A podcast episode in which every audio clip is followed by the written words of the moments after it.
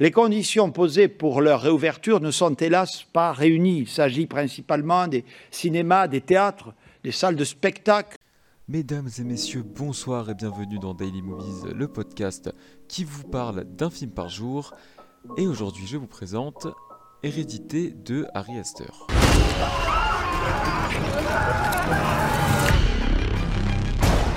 I don't like this. Dad, I don't like this. What's happening? Don't you ever raise your voice at me! I am your mother! Mom, what's happening? Make it stop! Make it stop! I just don't want to put any more stress on my family.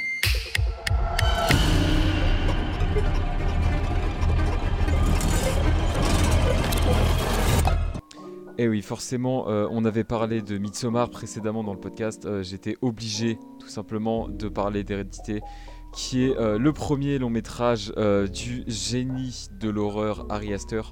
Euh, J'adore ce réalisateur. Franchement, en deux films, il s'est déjà imposé comme un de mes réalisateurs préférés. Je, voilà, je trouve ça fou d'être aussi talentueux, aussi jeune. Je crois que quand il sort Hé- Hérédité, il a 28 ans. Si je dis pas de bêtises, sortir une pépite comme ça à 28 ans, je trouve ça absolument fou. Vraiment, je trouve ça fou. Euh, on n'a pas tous le même talent, clairement. À 28 ans, je sortirai pas d'hérédité. Je sais pas ce que je ferai à 28 ans, mais ce sera pas aussi cool. Voilà, donc euh, Ari Aster très très très fort. Comme je l'avais dit dans mon podcast sur Midsommar, euh, je vais spoiler. Je vais spoiler, mais euh, ne vous en faites pas, je ferai un avertissement et dans la description je mettrai le timecode pour ceux qui veulent revenir quand il y aura plus de spoil. Voilà. Mais je vais être obligé de spoiler parce que je suis obligé de, parler des petits détails cachés du film. C'est absolument incroyable. Voilà, si vous avez vu, euh, si vous avez vu le film, euh, le podcast vous sera tout aussi utile que si vous ne l'avez pas vu. Euh, justement, bah, beaucoup à cause de cette partie spoiler. Voilà. Donc Hérédité, ça raconte l'histoire d'une famille, les Graham, qui subissent un événement familial assez traumatisant, puisque la grand-mère de la famille va décéder. Voilà, le film s'ouvre sur ça. Et donc suite au décès de, la grand-mère, euh, ils vont se rendre compte qu'elle était mêlée à des affaires, euh, bah un peu d'esprit, voilà. Euh, elle faisait du paranormal, elle parlait aux esprits, donc euh, c'est pas normal pour une grand-mère quoi. Et puis après, il va y avoir un second drame euh, qui va qui va bouleverser la famille encore plus et qui va la plonger encore plus dans le chaos, voilà. Euh, ça, je ne dirais pas quel drame puisque ce serait un peu trop spoilé, même si ça arrive assez rapidement. voilà, je trouve pas ça utile de le dire, donc je ne le dirai pas. Chose la plus remarquable du film, selon moi, c'est la performance de Tony Collette qui joue la mère qui s'appelle Annie Graham. Elle est absolument folle. Et franchement, euh, on connaît euh, les, polémiques, des grosses cérémonies avec, euh, des films d'horreur pas nominés, etc. Et Hérédité a toute sa place dans ces polémiques.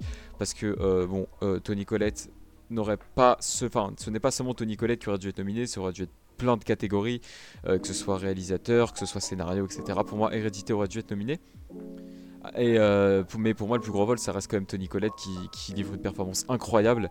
Et, euh, et d'accord, d'accord, je suis d'accord avec ça pour dire que euh, oui, bon, bah, les Oscars, les Golden Globes, etc., ça récompense pas l'horreur. Mais honnêtement, pour cette performance de Tony Collette, je pense que elle aurait pu et elle aurait dû, si on juge objectivement, peu importe la qualité du film, peu importe le genre du film, elle aurait dû être nominée. Voilà. Regardez-le en VO, regardez-le en VO parce que parce que sa performance est à voir en VO parce qu'elle est absolument, bah, voilà, comme j'ai dit, absolument géniale.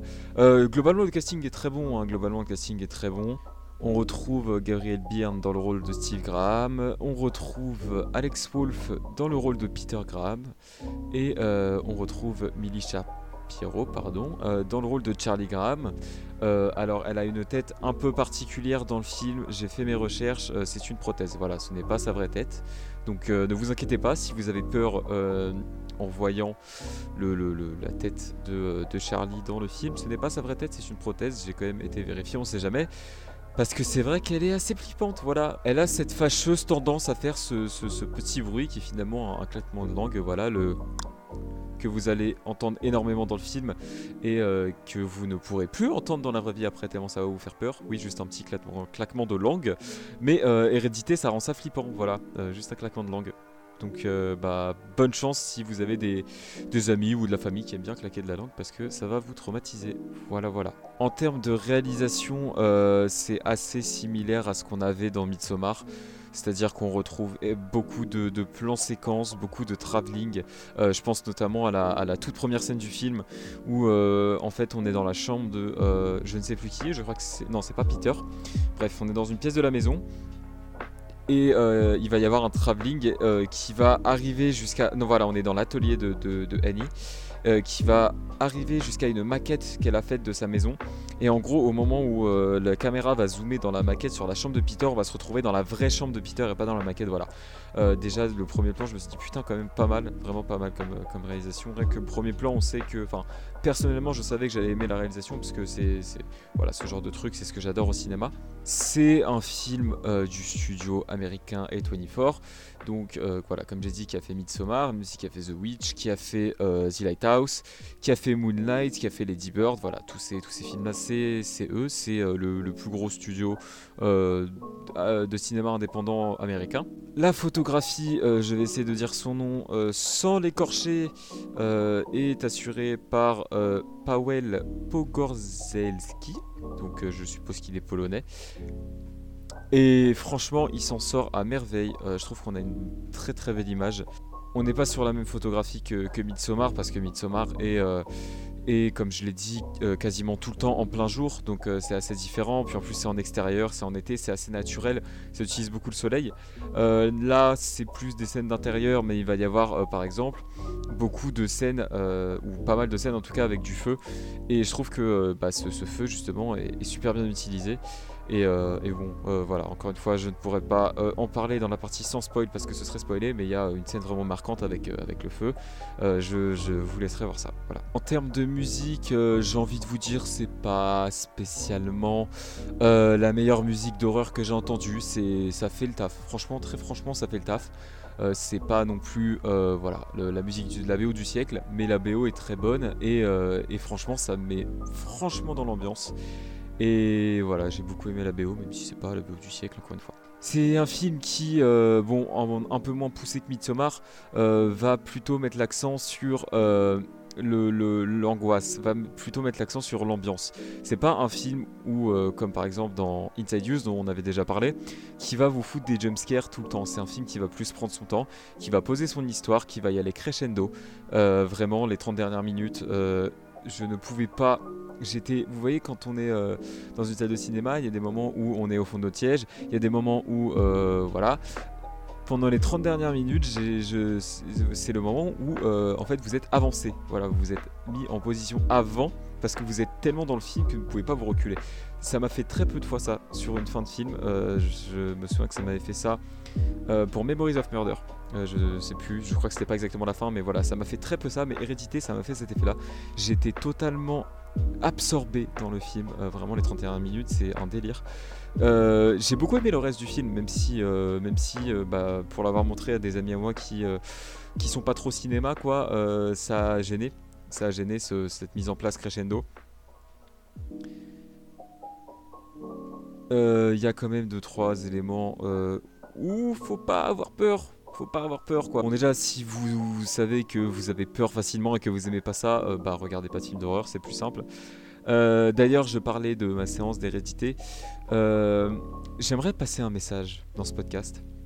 Si vous n'êtes pas capable de regarder un film d'horreur sans hurler, ne venez pas en salle. S'il vous plaît. Quelle horreur. J'ai passé une séance avec des gens qui se marraient constamment alors qu'il n'y avait absolument rien de drôle dans le film, vous verrez par vous-même, euh, qui euh, hurlaient dès qu'il y avait le moindre petit truc. Il n'y a pas beaucoup de jumpscares dans Hérédité, mais il, doit y en avoir deux ou trois, mais ces deux ou trois jumpscares, euh, ça hurlait. J'ai mon pote en sortant de la salle qui m'a dit c'était pas dans le film qu'elle a crié. Je lui dis bah non, c'était quelqu'un dans la salle. Ah d'accord, ok, donc voilà, s'il vous plaît, si vous ne pouvez pas vous retenir d'hurler en regardant un film d'horreur, ne venez pas en salle, ne gênez pas les autres, s'il vous plaît. Une fois ça va, tout le film c'est. Bref, on s'est assez écarté du sujet. Revenons sur euh, Hérédité. Je vais parler du scénario. Donc scénario euh, bien évidemment écrit par Ari Aster.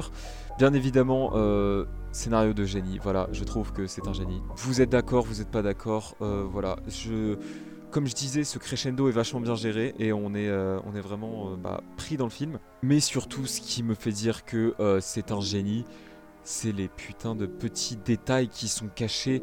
Euh, en fait, je, caricature, j'abuse, hein, vraiment j'hyperbolise beaucoup, mais sur quasiment chaque plan, il peut y avoir un petit détail qui peut vous permettre de comprendre euh, la suite du film. Enfin, je m'exprime pas très bien. Euh, qui peut vous permettre de euh, deviner ce qui va arriver par la suite et de comprendre aussi le scénario. Voilà.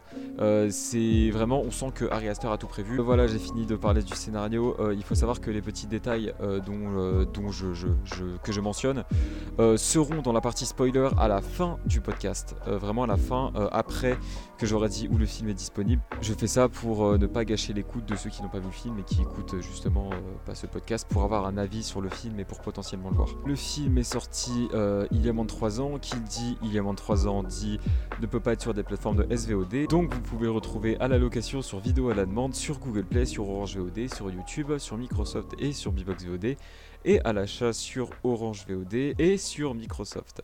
Euh, voilà, encore une fois, n'hésitez pas à l'acheter en DVD. Il y a eu des putains d'éditions euh, qui ont été faites. Euh, il y a eu beaucoup de coffrets Midsommar Hérédité. Euh, je pense à un qui est, qui est la Fnac, je crois, qui est absolument magnifique. Euh, donc, euh, je crois que c'est du Blu-ray en plus. Euh, voilà, c'est du Blu-ray. Donc, n'hésitez pas. En plus, dedans, il y a la version Director's Cut de Midsommar qui est très peu trouvable. Donc, voilà, n'hésitez pas à, à vous procurer ce coffret. Voilà, j'espère que cet épisode vous aura plu. Je dis à tout de suite à ceux qui veulent bah, tout simplement écouter la partie avec spoiler, donc ceux qui ont déjà vu le film de préférence. Et pour les autres, je vous dis à demain pour une nouvelle recommandation de film. Alors, le saviez-vous euh, Dans la scène euh, où euh, les Ch- Charlie et Peter passent devant le poteau où Charlie se fait décapiter pour la première fois, on y aperçoit le symbole du démon Paimon. Voilà. Donc, ce qui prouve que la décapitation de Charlie en fait faisait totalement partie de son plan.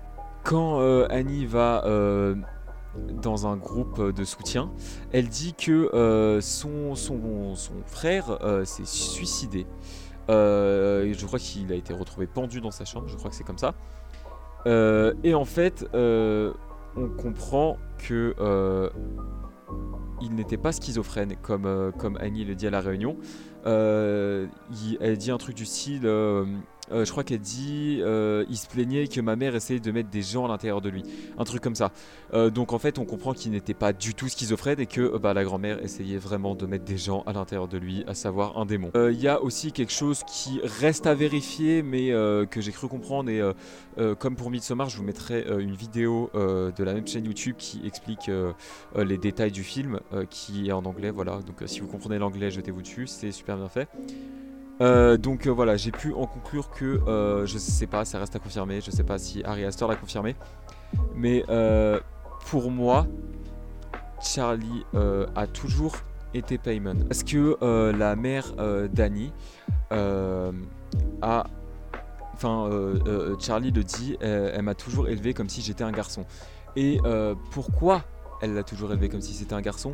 Parce que Paimon euh, préfère un autre masculin. Euh, c'est dit plus tard dans le film, et c'est d'ailleurs pour ça qu'il finit dans Peter.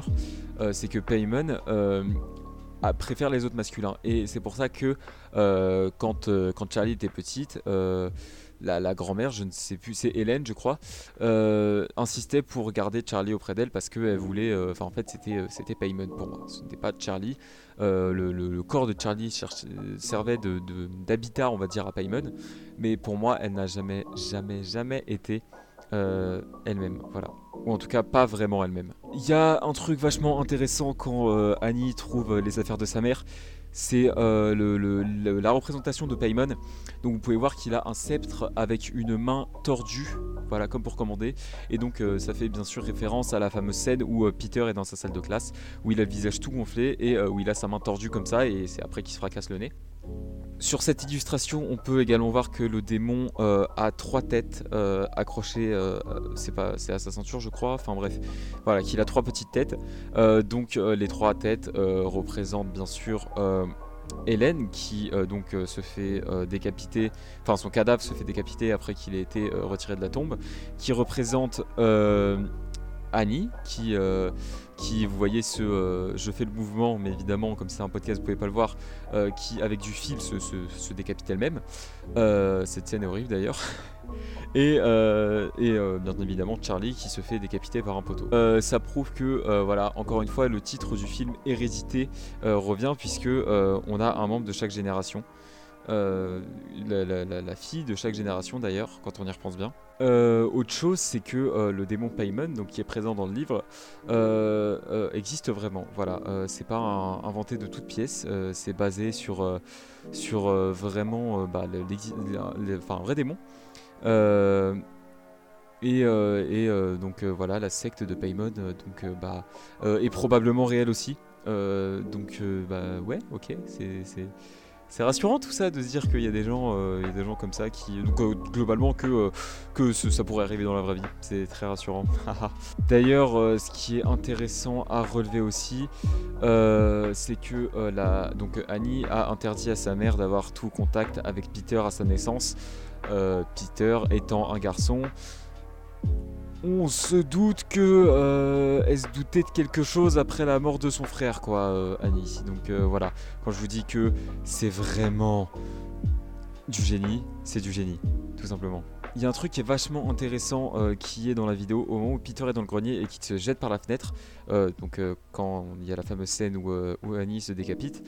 Euh, on peut voir euh, une ombre qui part de son corps, qui symbolise son âme qui part, et donc euh, la fameuse lumière qui représente Paimon, qu'on voit beaucoup de fois dans le film, qui rentre en lui, et c'est à partir de ce moment-là que bah, qu'il est Paimon. Voilà, il faut savoir que bon, ça me paraît évident, mais une grosse partie du plan Paimon repose sur la, la vulnérabilité de Annie, qui est affaiblie par la mort de sa fille, qui est affaiblie par la mort de son mari qu'elle voit brûler devant lui, qui est affaiblie par euh, la séance de spiritisme. Donc voilà, euh, c'est vraiment basé sur son affaiblissement. Et euh, en fait, à chaque fois, le démon prend le plus vulnérable. C'est-à-dire que, bon, pour Charlie, il n'avait pas tellement le choix. Et bon, bah, comme c'était une enfance, c'était la plus vulnérable. Elle meurt, donc il va s'attaquer au plus vulnérable, qui est sur le coup Peter. Sauf que bah, la- Annie euh, fait sa séance de spiritisme avec Johan. Et donc, euh, bah, ça devient elle la plus vulnérable. Et donc, il l'utilise pour euh, s'attaquer à Peter. Voilà. En tout cas, c'est, d'après ce que j'ai pu voir et lire, c'est l'interprétation que je fais du film. C'est l'interprétation que j'ai aussi pu lire. Voilà. Pour, il y en a, c'est, je l'ai lu comme ça. Il y en a, j'ai quand même euh, réfléchi un peu parce que je, peux réfléchir. Mais euh, voilà, pour moi, c'est, ça montre que tout ce scénario est absolument fou et que euh, il sait tout faire. Voilà.